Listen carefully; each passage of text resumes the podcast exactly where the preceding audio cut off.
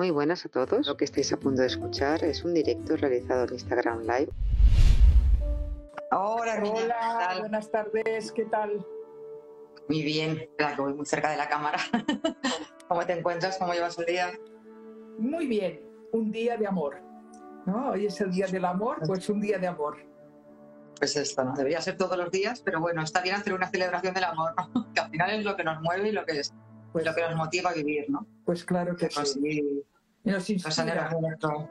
Bueno, Herminia, como invitada especial, agradecerte muchísimo el, el que, el que te hayas ofrecido ¿no? a, a dar todo tu conocimiento y tu sabiduría. Y bueno, lo primero, cuéntanos que, quién es Herminia, qué hace, a qué se dedica, qué es todo lo que ha creado, porque ha creado un montón de cosas. Cuéntanos. Bueno, primero de todo agradecerte la invitación. Para mí es un placer estar aquí. Nunca había estado a estas horas del mediodía, o sea que tampoco sé la experiencia cómo va. Vamos a probar, ¿no? En primer lugar, Exacto. pues eh, mira, yo me formé como maestra, después me formé como psicóloga y psicoterapeuta en diferentes campos. Mi sueño siempre ha sido hacer escuela, crear escuela, una manera de hacer, de acercarnos a los pacientes, de acercarnos a nuestros clientes y desde el año 2001 me he enfocado mucho al tema del coaching. Empecé con tema de coaching empresarial, también hago coaching personal y lo que más me gusta es poder formar a futuros coaches. Entonces, esto es lo que en estos momentos pues me apasiona eh, y esto no quiere decir que no siga eh, atendiendo sesiones personales, ya sean de coaching como de, como de psicoterapia, ¿no? Pero eh, el tema de formar bien a los futuros profesionales, a las personas que se van a dedicar al mundo del coaching con una buena preparación, pues es lo que en estos momentos más me motiva, ¿no? Se habla mucho del coaching eh, muchas personas ¿no? Eh, ponen el título de coach, pero para ti, tanto por alma como por práctica, ¿qué es el coaching? Mira, yo te diría que el coaching es una metodología, es un, una manera de, de conversar ¿eh? distinta de la que estamos habituados todos. Eh, nosotros conversamos, creemos que escuchamos, incluso parece que hasta hacemos bien nuestras conversaciones. El coaching al final es el arte de conversar para que las personas puedan llegar a lograr sus metas, puedan eh, conocerse mejor, puedan desarrollar competencias, puedan entrenar habilidades y especialmente puedan hacer un, un, proceso de desarrollo y de crecimiento personal para, para realmente vivir la vida como la quieren vivir, de, una manera plena, con sentido, que, que, que saque todos sus talentos, yo diría que es un poco esto, ¿no? El coaching, el coaching que yo he creado, que es el modelo teleológico, está muy orientado al para qué. Es decir, eh, entiendo que las personas continuamente pensamos, hacemos, sentimos y una pregunta vital es ¿para qué? ¿Con qué finalidad hago esto? No, porque, por ejemplo, ¿para qué? No es el por qué, sino el para qué, ¿no? Entonces, ¿para qué estamos haciendo este live? ¿Para qué? ¿Con qué finalidad?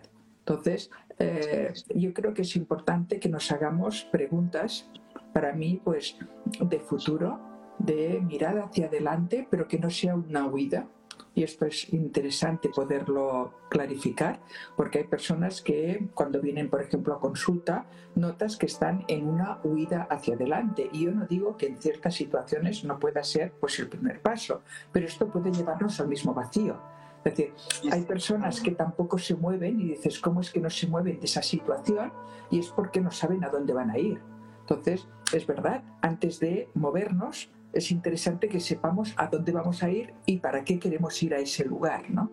Entonces, un poco esta es la base del modelo teleológico. El modelo teleológico está basado en diferentes eh, teorías eh, psicológicas, como por ejemplo eh, la teoría sistémica, la teoría del constructivismo, la teoría del, psicoanálisis, la teoría cognitiva.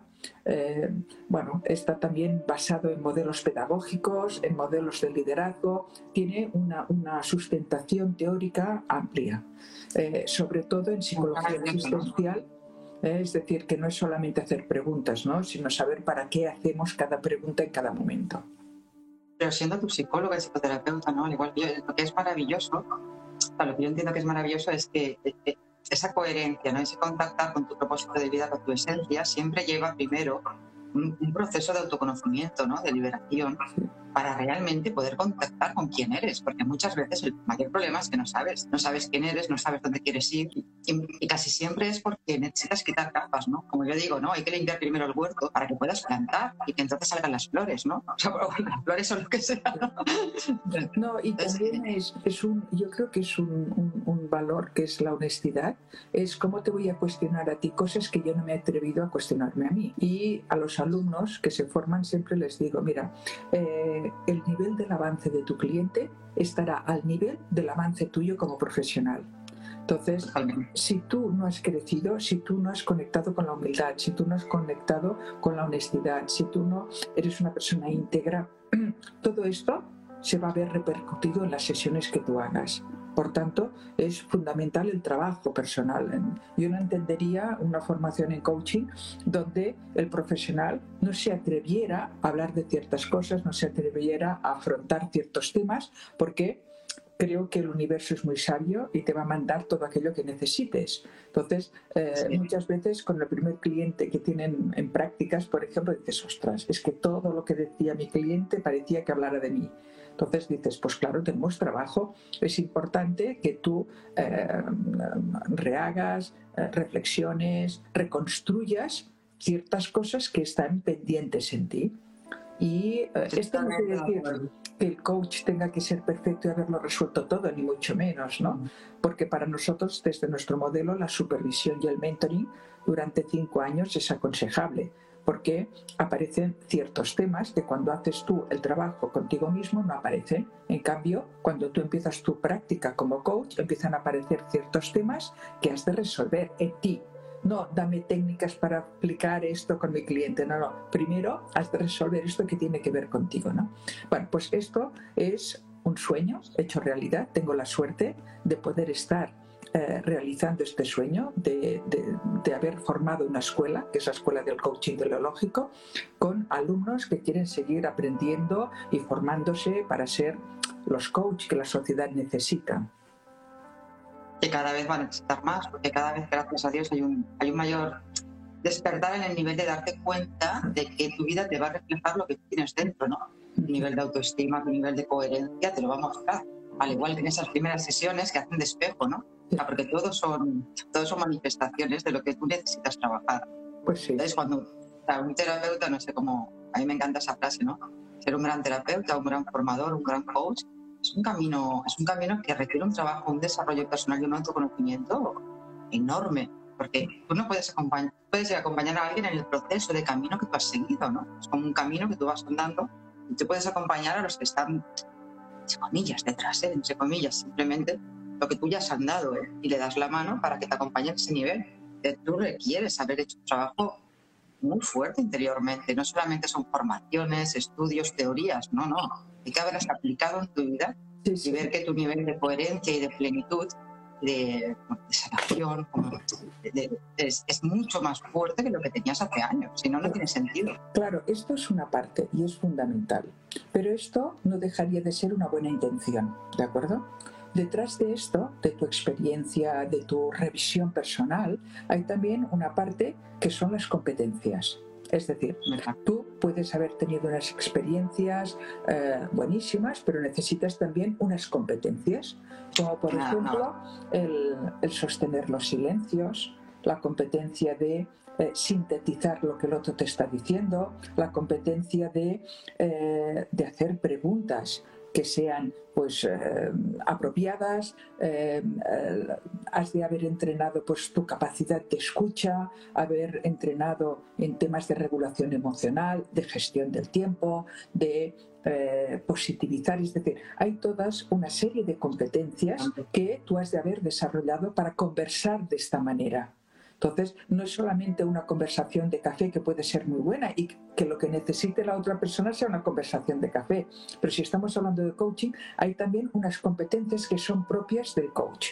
¿eh? Que es el generar unos silencios, el generar un espacio de confianza, el eh, saber sostener las emociones y la carga emocional del otro, es saber también qué hacer con el flujo de energía que se está dando en la sesión. Es decir, hay toda una serie de competencias que ha de desarrollar el coach. Y por otro lado, estaría coaching, hay también unas competencias que son propias del coach. ¿eh? Que es el generar unos silencios, el generar un espacio de confianza, el eh, saber sostener las emociones y la carga emocional del otro, es saber también qué hacer con el flujo de energía que se está dando en la sesión. Es decir, hay toda una serie de competencias que ha de desarrollar el coach. Y por otro lado, estarían las estrategias técnicas ¿eh? y los recursos propios que nos pueden ayudar en un momento dado a movilizar a la persona para que pueda mm, elevarse, tomar perspectiva de la situación desde otro lugar, técnicas que son para salir de la zona de confort y poder ser un observador distinto de tu realidad. Entonces, tendríamos aquí como tres, ah, componentes o áreas a tener en cuenta. Por un una parte, el trabajo personal, el haber experimentado tú una serie de, de procesos, de cambios, de haberlos vivido, de haberlos reconocido, aceptado, integrado, etc. Y por otro lado estaría la parte competencial de destrezas. ¿eh? Hay personas pues que yo lo veo, quieren dar un feedback y dan un feedback más largo que lo que ha explicado el cliente. ¿Por qué? Pues porque les cuesta mucho sintetizar bueno, pues esto, aunque parezca muy simple, es muy complejo el dar un feedback correcto. Entonces, es importante desarrollar las competencias. Y por el otro lado, estarían recursos, estrategias, técnicas que hacen que aquella sesión al final tenga un resultado y no otro. Un resultado positivo, me refiero. ¿eh? Eh, claro. Eh, para, para poder movilizar lo que se necesita movilizar. Y yo diría que estas tres estos tres componentes son los que hemos de trabajar para poder ser esos coaches que todos soñamos ser si nos dedicamos a esto. Totalmente de acuerdo. Está la parte de experiencia, de conocimiento, de conciencia, de integración, de liberación. Está la parte de formación, que yo llamo, de habilidades, de destrezas, y está la parte de, de, cómo movilizar esa energía, de todo lo que tú sabes, para que realmente que cada cliente, ¿no? Movilizarlo para que tenga unos resultados positivos en su vida. Y cada vez hay que hacerlo de una manera diferente. Esto no es. No, respetando el, el, estilo de cada uno. Yo cuando vienen alumnos les digo, digo, mira, vosotros vais a tener aquí ejemplos, modelos de coach, cómo actuamos, cómo trabajamos. No pretendáis ser la copia de nadie. Es decir, tendréis que encontrar también vuestra propia identidad. Pero esto no significa que como escuela tengamos unas técnicas, estrategias, competencias desarrolladas. ¿De acuerdo? Entonces, cada uno tendrá que tener su propio estilo y además, cada coach, por lo que yo he visto, tiene su propio ritmo de aprendizaje. Es decir, hay coach que a lo mejor en, en un año y medio pues ya eh, pueden y realmente están más que preparados para llevar clientes y otros que a lo mejor necesitan tres años para poder tomar el valor de emprender, de, de, poner esto en profesión. Eh, bueno, no será mejor ni el uno ni el otro. No lo sabemos. No, no lo sabemos, todo dependerá. Pero esa conexión que tú has dicho de coger el método y adaptarlo a tu esencia, independientemente de que sea un método estructurado, que tú seas genuino, auténtico, honesto, las palabras que son clave para mí en el tema de desarrollo personal. Lo que pasa es que, claro, autenticidad sin técnica, pues acaba siendo pues una cosa muy egoica. Entonces, eh, hemos de, por eso es encontrar este equilibrio entre todo, ¿no? Y este equilibrio es único, porque para cada quien será su equilibrio, ¿no? Y eh, antes te comentaba que eh, el, coaching teleológico está basado en diferentes campos, ¿no? Y me gustaría hacer mención especial a un campo que es la inteligencia emocional. Entonces, eh, la inteligencia emocional apareció en mi vida pues cuando apareció el libro. Recuerdo perfectamente el momento. Estaba yo en la librería Herder, la que está al lado de la Universidad de Barcelona, en la Plaza Universidad, y estaba allí viendo y mirando en aquella época, año 1996, estamos casi a 30 años, eh, estaba allí y veo un montón de libros donde ponía inteligencia emocional. Mirad, esto para mí fue un shock. Lo recuerdo sin momento porque hace 26 años, una cosa así, inteligencia y emociones nunca nadie se hubiera atrevido a ponerlas juntas. Ahora todo el mundo figura que domina ya la inteligencia emocional. Pero, hace de verdad, poner inteligencia y emoción en la misma párrafo era una cosa como incoherente. O sea, tú eres inteligente o eres emocional. Algo así. Una revolución, fue una revolución. Fue una revolución. Entonces yo leí el libro y me impactó muchísimo. Pero claro, era un libro súper científico, que continúa siendo muy científico, basado en una serie de datos, de investigaciones, y yo pensé, ¿cómo puedo reconvertir esto en algo práctico para mis pacientes, para mis alumnos, para mis eh, clientes. Y entonces cuando creé, que fue el primer programa que se hizo en España, de un programa del desarrollo de la inteligencia emocional. Yo en el año 97 saqué ya el primer programa de inteligencia emocional para gente. Eres una pionera, ¿eh? Sí. Pero tremendo, ¿eh? Sí, sí. Bueno, también empecé lo primero con el coaching aquí, ¿eh? El primer máster que se hizo en España también fue el mío el de, eh, en aquel momento se llamaba eh, Coaching y Liderazgo Personal. Esto fue en el año 2004. ¿eh? que ahora ya parece pues que está lejísimos todo esto, ¿no? Bueno, el 2001 creé el primer curso de coaching para directivos, que, que aún la gente no sabía ni lo que era el coaching ni nada, ¿no? Bueno, volvemos a la inteligencia emocional. En el año 1996 y en el 97 creé yo el primero fue uno genérico, que era la inteligencia emocional, un poco para empezar a, escuchar qué era todo esto. Y a partir de aquí me di cuenta que era muy necesario empezar a hacer cursos de cada una de las competencias de la inteligencia emocional. Y empecé con una mezcla de autoconocimiento y autoestima.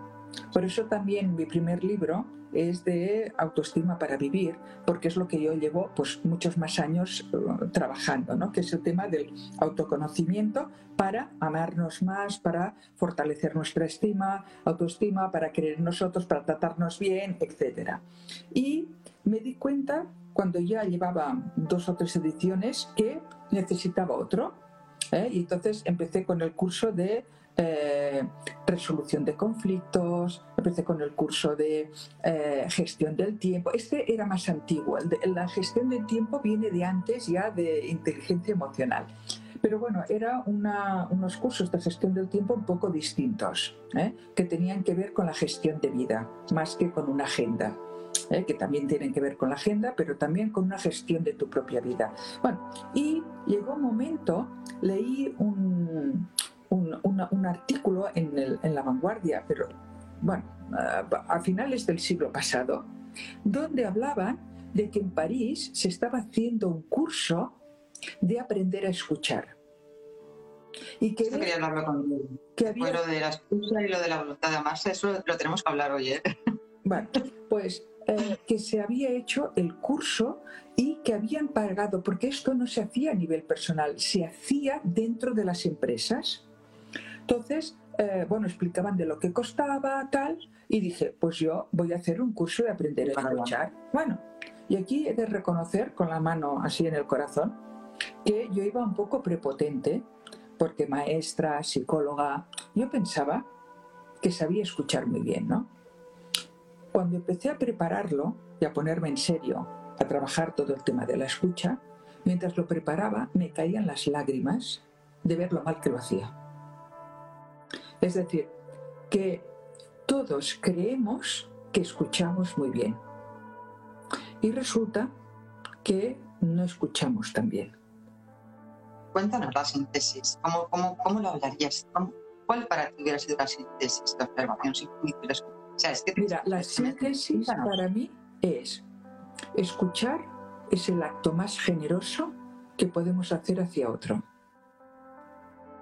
¿Qué regalo has dado hoy a todo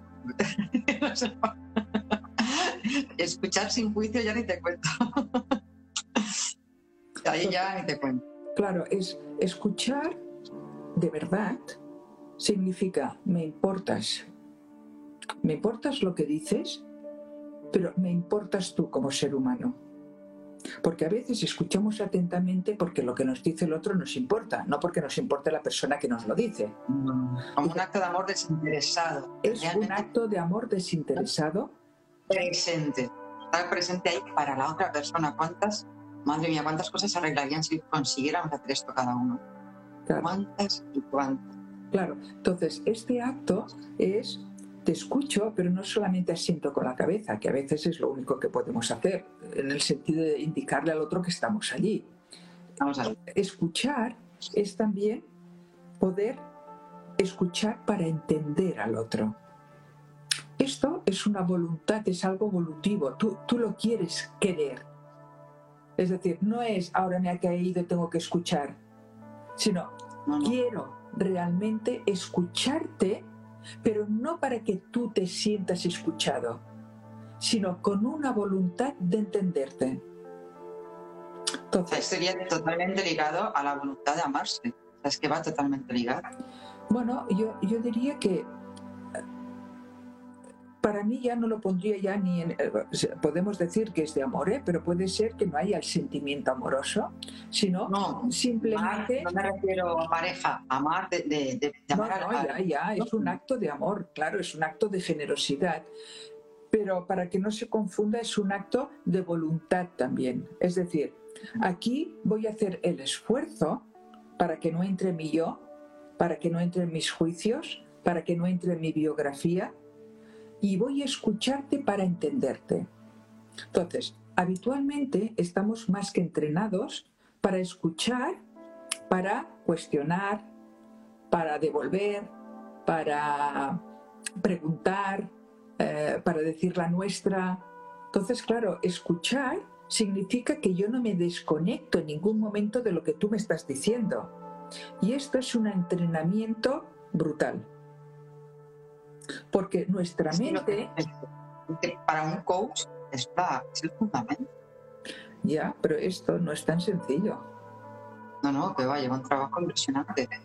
Porque lo primero que has tenido tú es que liberarte de muchos juicios y no ir enseguida con la etiqueta. O sea, el, dejar a alguien que sea, o sea, ver a alguien sin etiquetas, el que puedes poner Bueno, sin etiquetas, sin diagnóstico, sin consejo, ¿eh? es y ahora te estoy escuchando y mi única pretensión es poderte devolver lo que he entendido porque me importa haberlo entendido bien. No por mí, sino porque si yo te devuelvo bien lo que he entendido, esto también te va a ayudar a ti. Porque cuando yo te lo devuelva, lo voy a devolver en mi orden. Tú a lo mejor me lo has dado hecho un caos, con toda la información.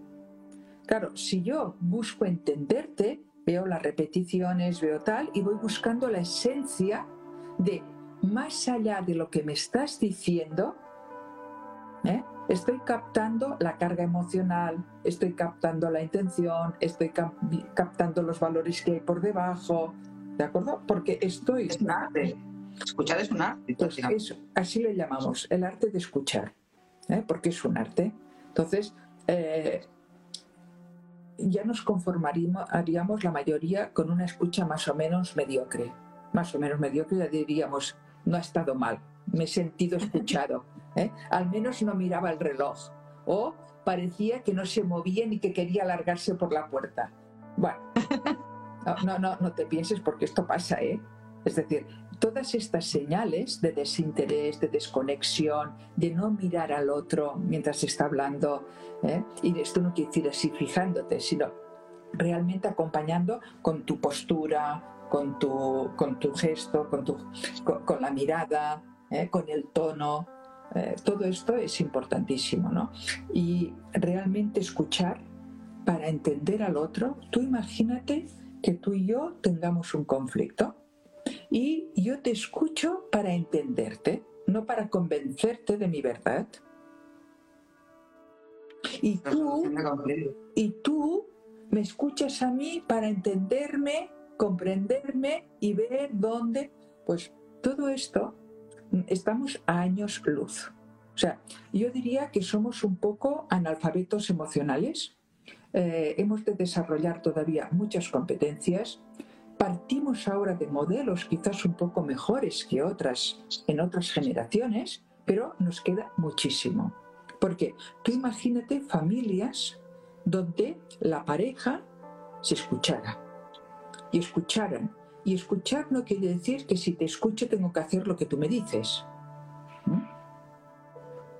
sino escuchar para comprendernos, para entendernos, para eh, acompañar al otro a encontrar su propia solución, no para ir de salvadores, no para ir de consejeros. Pues esto, imagínate que esto yo lo aprendiéramos en casa que después esto nos lo encontráramos con nuestros jefes, que lo encontráramos en la escuela, que lo encontráramos eh, en, un tribunal, que lo encontráramos eh, eh, en una consulta médica. Mucho más pacífica, pero pacífica desde, desde de verdad, ¿no? Desde el sentir, ¿no? a partir de ahí todo cambiaría. esa es la gestión mayor de conflictos que puede haber. O sea, el ponerse, el de verdad tener esa, esa intención de escuchar, de entender, de comprender, de saber que al otro le pueden faltar recursos al igual que a ti, de ponerte sus zapatos en algún momento, de darte cuenta de que es tu, tu, sistema de percepción lo que está interactuando con el tuyo y que pueden, podéis tener totalmente diferentes sus sistemas. Y a partir de ahí es que todo cambia, absolutamente todo cambia. ya no hay ese, no, no hay ese choque, no puede haberlo. Entonces, a mí me encanta porque ya no es que no tengas la voluntad de discutir o de choque o tal, es que ya no se produce, que no es lo mismo. Entonces, ¿Sabes qué pasa? Que el conflicto, yo por lo que he ido viendo a través de los años, tiene mucho que ver con la escucha, pero como decía, el autoconocimiento y la autoestima son esenciales. Es decir, ¿cómo puedo escucharte desde este amor, desde esta tranquilidad, desde te escucho porque no, no, tengo miedo a que tú me cambies el cerebro, no tengo miedo a que tú me convenzas, mm, no tengo miedo a, a, poder escuchar que me he equivocado. Entonces, eh, muchas veces no podemos escuchar bien porque nos estamos protegiendo porque me estoy sintiendo atacado, porque con lo que me dices mm, estás hablando de mí, no estás hablando de lo que he hecho.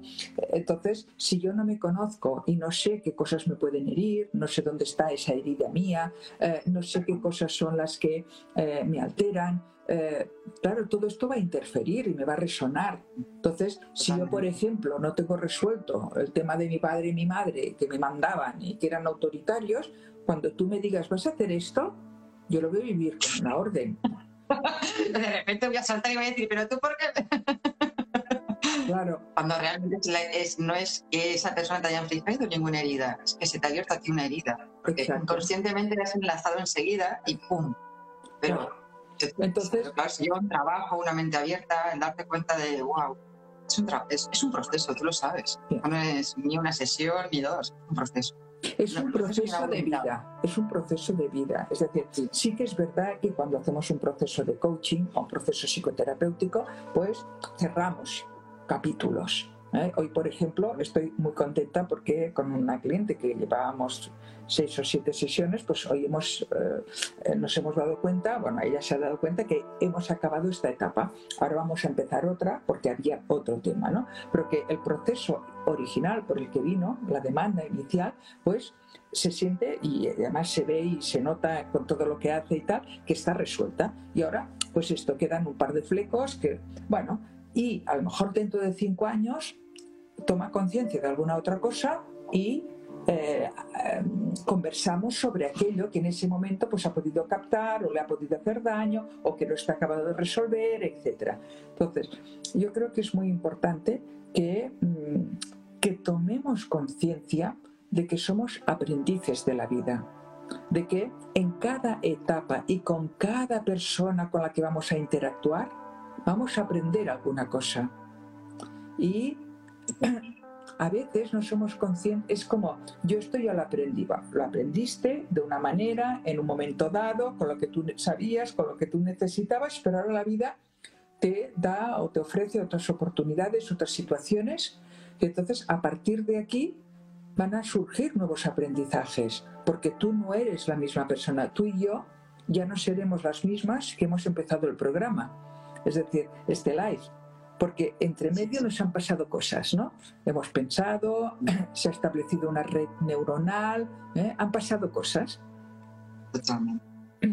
Aprendizajes de la vida, esto es lo que me ha encantado. Yo, para mí una persona cuanto más se desarrolla personalmente, más autoconoce, más humildad genera. Si no generas humildad, algo está fallando. Sí. Para mí está Y esto, por ejemplo, es muy interesante tener hijos, ¿eh? porque te ponen en tu sitio inmediatamente. Como madre, ya lo sabes tú. Digo, qué gran maestro me ha puesto en la vida cada día. ¿Eh? Porque los hijos te quieren ¿eh? y, y se atreven, porque te tienen confianza y te dicen las cosas como las ven. Y dices, yo que esto pensaba que lo tenía solucionado y viene aquí mi hijo o mi hija y me acaba de decir que esto no lo hago muy bien, ¿no? Entonces, esta humildad yo creo que es para toda la vida, de decir, bueno, yo he venido aquí a aprender un par de cosas y a ver si me voy de aquí habiéndolas aprendido.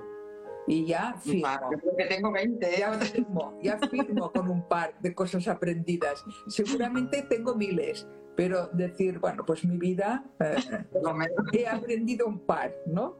Y, y, pienso que el ser humano toda la vida está como en unas luchas ¿no? internas eh, entre lo correcto y lo que no lo es, entre lo que es el impulso y la reactividad y lo que es el neocórtex. Yo creo que aún aquí eh, hay muchas generaciones donde esto vamos a estar un poco en batalla entre nuestra reactividad que nace del miedo que nos ayuda a sobrevivir y eh, la parte más consciente, más neocórtex, donde elegimos cuál es la mejor respuesta y esto nos va a llevar toda la vida, porque para sobrevivir el cerebro, claro.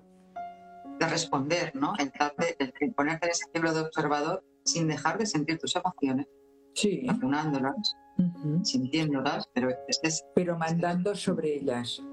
Es decir, yo ahora estoy enfadada, pero elijo no responder desde la rabia y después ya me trabajaré la rabia. Eh, esto que acabas de decir me da miedo, pero no voy a responder desde el miedo. Pero después me voy a trabajar porque esto me ha dado miedo. Es decir, no se trata pero luego me, la, me la cojo y veo cuál es el origen, que sé que no eres tú. Sí. Eso ya ese paso, ese paso ya, ya es fundamental. Lo que te dices, yo siendo madre te das cuenta, wow, es un proceso de desarrollo personal brutal. porque siempre te dan en la pum, ¿no? Y de repente, gracias a Dios, ¿no? Yo siempre que, que, me toca, ¿no? Un interruptor, como, como me paro y digo, ¿qué ha pasado, Corina? ¿Qué se te ha despertado? ¿Qué te ha activado? Que no tiene nada que ver con tu hija, que tu hija, gracias a Dios, es un mensajero que la vida te ha puesto para que veas estas cosas en ti. Y dices, vale, ahora me, me, me separo. O sea, no, me separo, ¿no? Y cuando tengo un espacio digo, bueno, vamos a ver, Corina, ¿de dónde viene esto? Lo primero es aceptarlo, amarlo, ¿no? Porque si no, si lo niegas, lo reprimes, te pones con otras cosas, ya no vas a ningún sitio. Y luego te vas a ese origen, los respiras, lo sientes y a partir de ahí hay muchas formas de trabajarlo, cada uno lo puede trabajar de una manera. Pero estos mensajeros que te da la vida, si en vez de intentar matar al mensajero le diéramos las gracias, ¿cómo cambiaría la historia?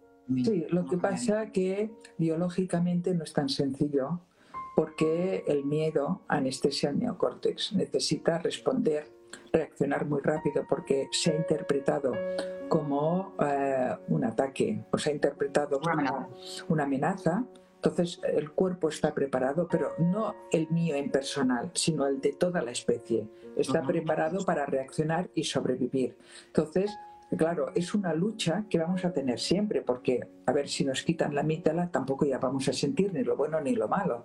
Entonces, la amígdala es muy importante. Entonces, eh, esto va a estar allí, sí, y yo creo que esto es lo que desde la literatura clásica, desde los sabios, desde los filósofos clásicos, ya hablaban de la persona virtuosa, del hombre virtuoso.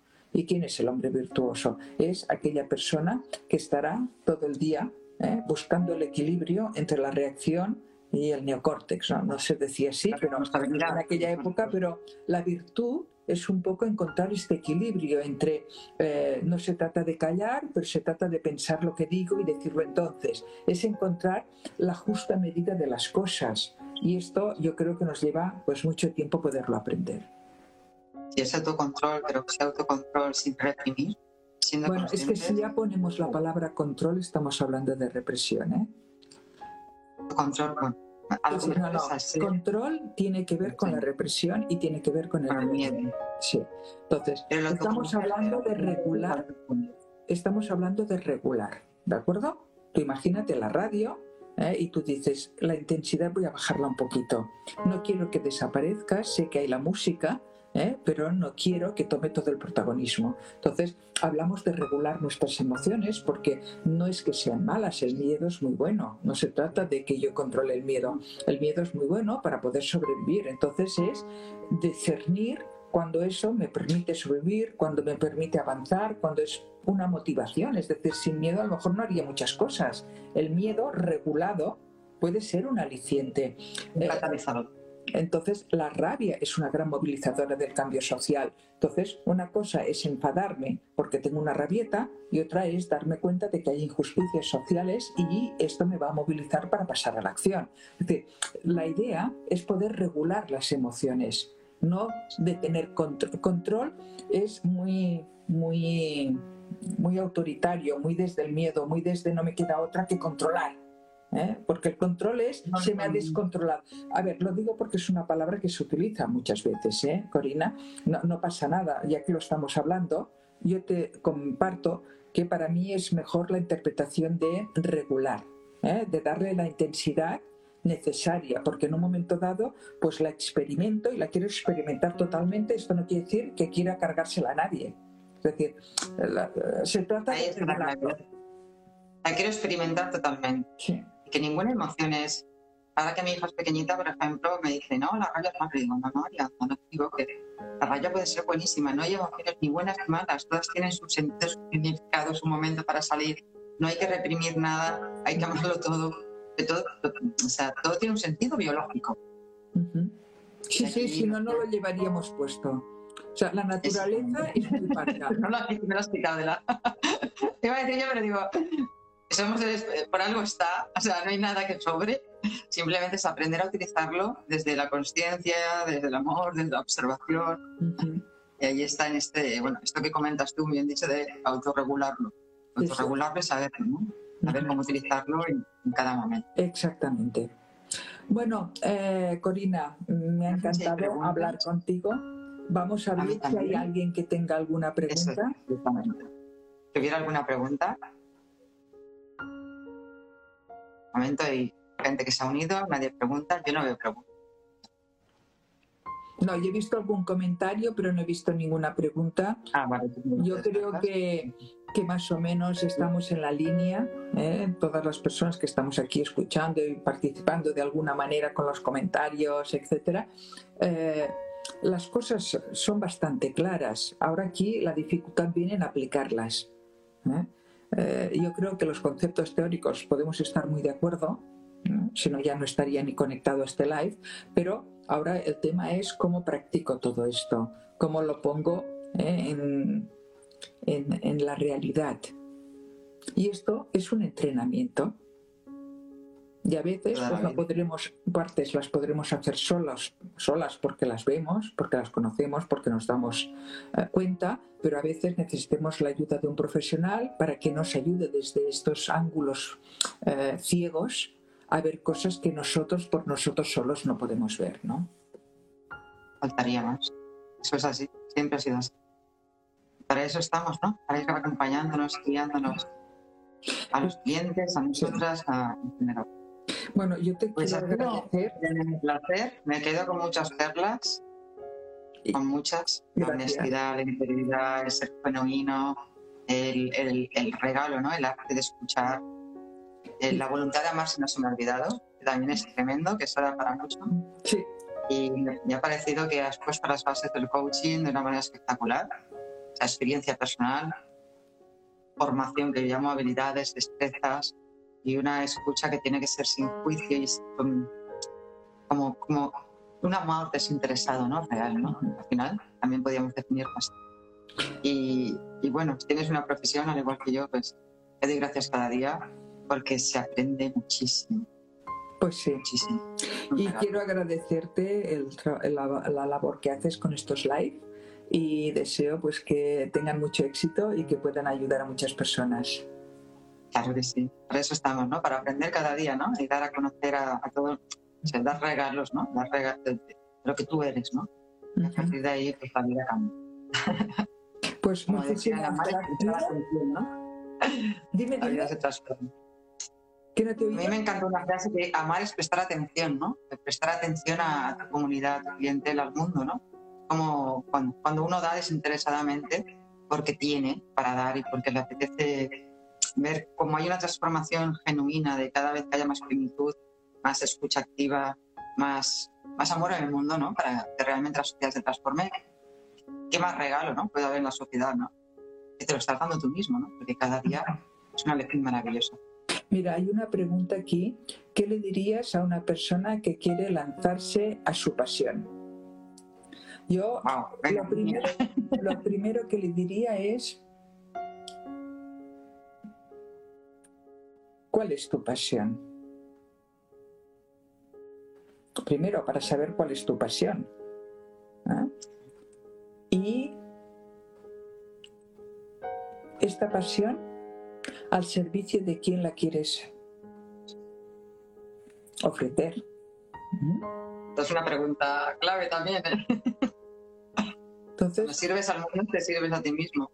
Bueno, yo lo veo así. ¿eh? Bueno, esa pasión, ah, ¿de qué forma la quieres ofrecer o cómo puede eh, repercutir positivamente en el mundo? Eh, después, indagaría de, qué momento, y de momento, en qué la estás viviendo, en qué formas. ¿En qué formas manifiestas hoy en día esta pasión que tú vives? Porque a veces solo pensamos en la parte profesional y no, esto tú tienes que estar como enamorado. Mm, eh, una cosa es la pasión y es de encontrar dónde poner el talento, porque una cosa puede ser que te apasione, pero no haya talento. Entonces, dentro de las pasiones, hemos de ver qué talento tenemos para ver qué nivel es el que vamos a alcanzar. Es decir, yo me puede apasionar algo que lo voy a tener como un hobby, pero a lo mejor nunca me voy a dedicar profesionalmente a eso. ¿Por qué? Porque me falta talento, pero esto no quiere decir que no me apasione. Entonces, a la pasión hemos de sumarle el talento. Es decir, hay un talento y es importante que tú veas dónde está la necesidad de este talento. ¿Dónde ves la necesidad de este talento? Porque yo veo muchas personas que quieren emprender proyectos de algo que se sienten apasionadas. Primero, no hay talento. Y segundo, se pueden encontrar que, tal como lo están enfocando, no cubre ninguna necesidad de nadie. Entonces, la, base es, yo tengo un talento, algo que me sale de manera natural, que tengo preparación, eh, que, que sé hacerlo y capto una necesidad en el mundo, en la sociedad. Veo que a alguien le falta, le iría bien, necesita, bien. Y entonces, una vez tengo este talento, esta necesidad, empiezo a aplicarlo de una manera pequeña, de una, y voy viendo cómo esto va creciendo poco a poco. No es eh, no es una cosa de golpe, es también todo un proceso. Sí, yo siempre digo que es como tener otro hijo. Es gestar, concebirlo, gestarlo, criarlo. Lleva su proceso. Eh, a ver, el emprendimiento. El emprendimiento. Sí, pero después también es importante que tú sepas qué recursos tienes para hacer frente a este cambio que tú quieres introducir en tu vida. Y después está también todo el tema del trabajo personal tuyo, de a qué estás dispuesto para vivir de tu pasión. Porque si algo te apasiona, es que ya ni te lo cuestionas. Todo está enfocado a lo que te apasiona. Entonces, no hay medias tintas con la pasión. O es todo o es nada. Lo otro a mí me gusta mucho. ¿Lo harías cobrar? La respuesta es sí, bien. Es algo que te, que te llena el alma. Sí. No sé, es muy difícil. Cuando uno lo siente, es muy difícil de, de transmitir a alguien que no lo puede sentir. ¿no? Pero además una- hay otro factor. Es, ¿lo puedes evitar no hacerlo? Qué buena pregunta. Esa es la pregunta que tiene que hacerse todo, toda persona que quiere dar un cambio. Ese cambio, como todo, ¿eh? Tiene hay que estar, ¿eh? Hay que tener esa voluntad de amarse y de amar en todos los momentos de la vida. No, y que van a venir momentos muy difíciles, momentos de incomprensión, momentos en que no vas a ver la luz, momentos de mucha opacidad. Eh, ¿Qué te va a sustentar entonces? Porque si esta pasión tú no la unes a una misión, a un propósito de vida, está muy bien, te apasiona. Y a lo mejor, eh, para que esto, yo, yo tal como lo he entendido con esta persona que ha intervenido, eh, es para convertirlo también en una profesión, ¿no? Muy buenas a todos. Lo que estáis a punto de escuchar es un directo realizado en Instagram Live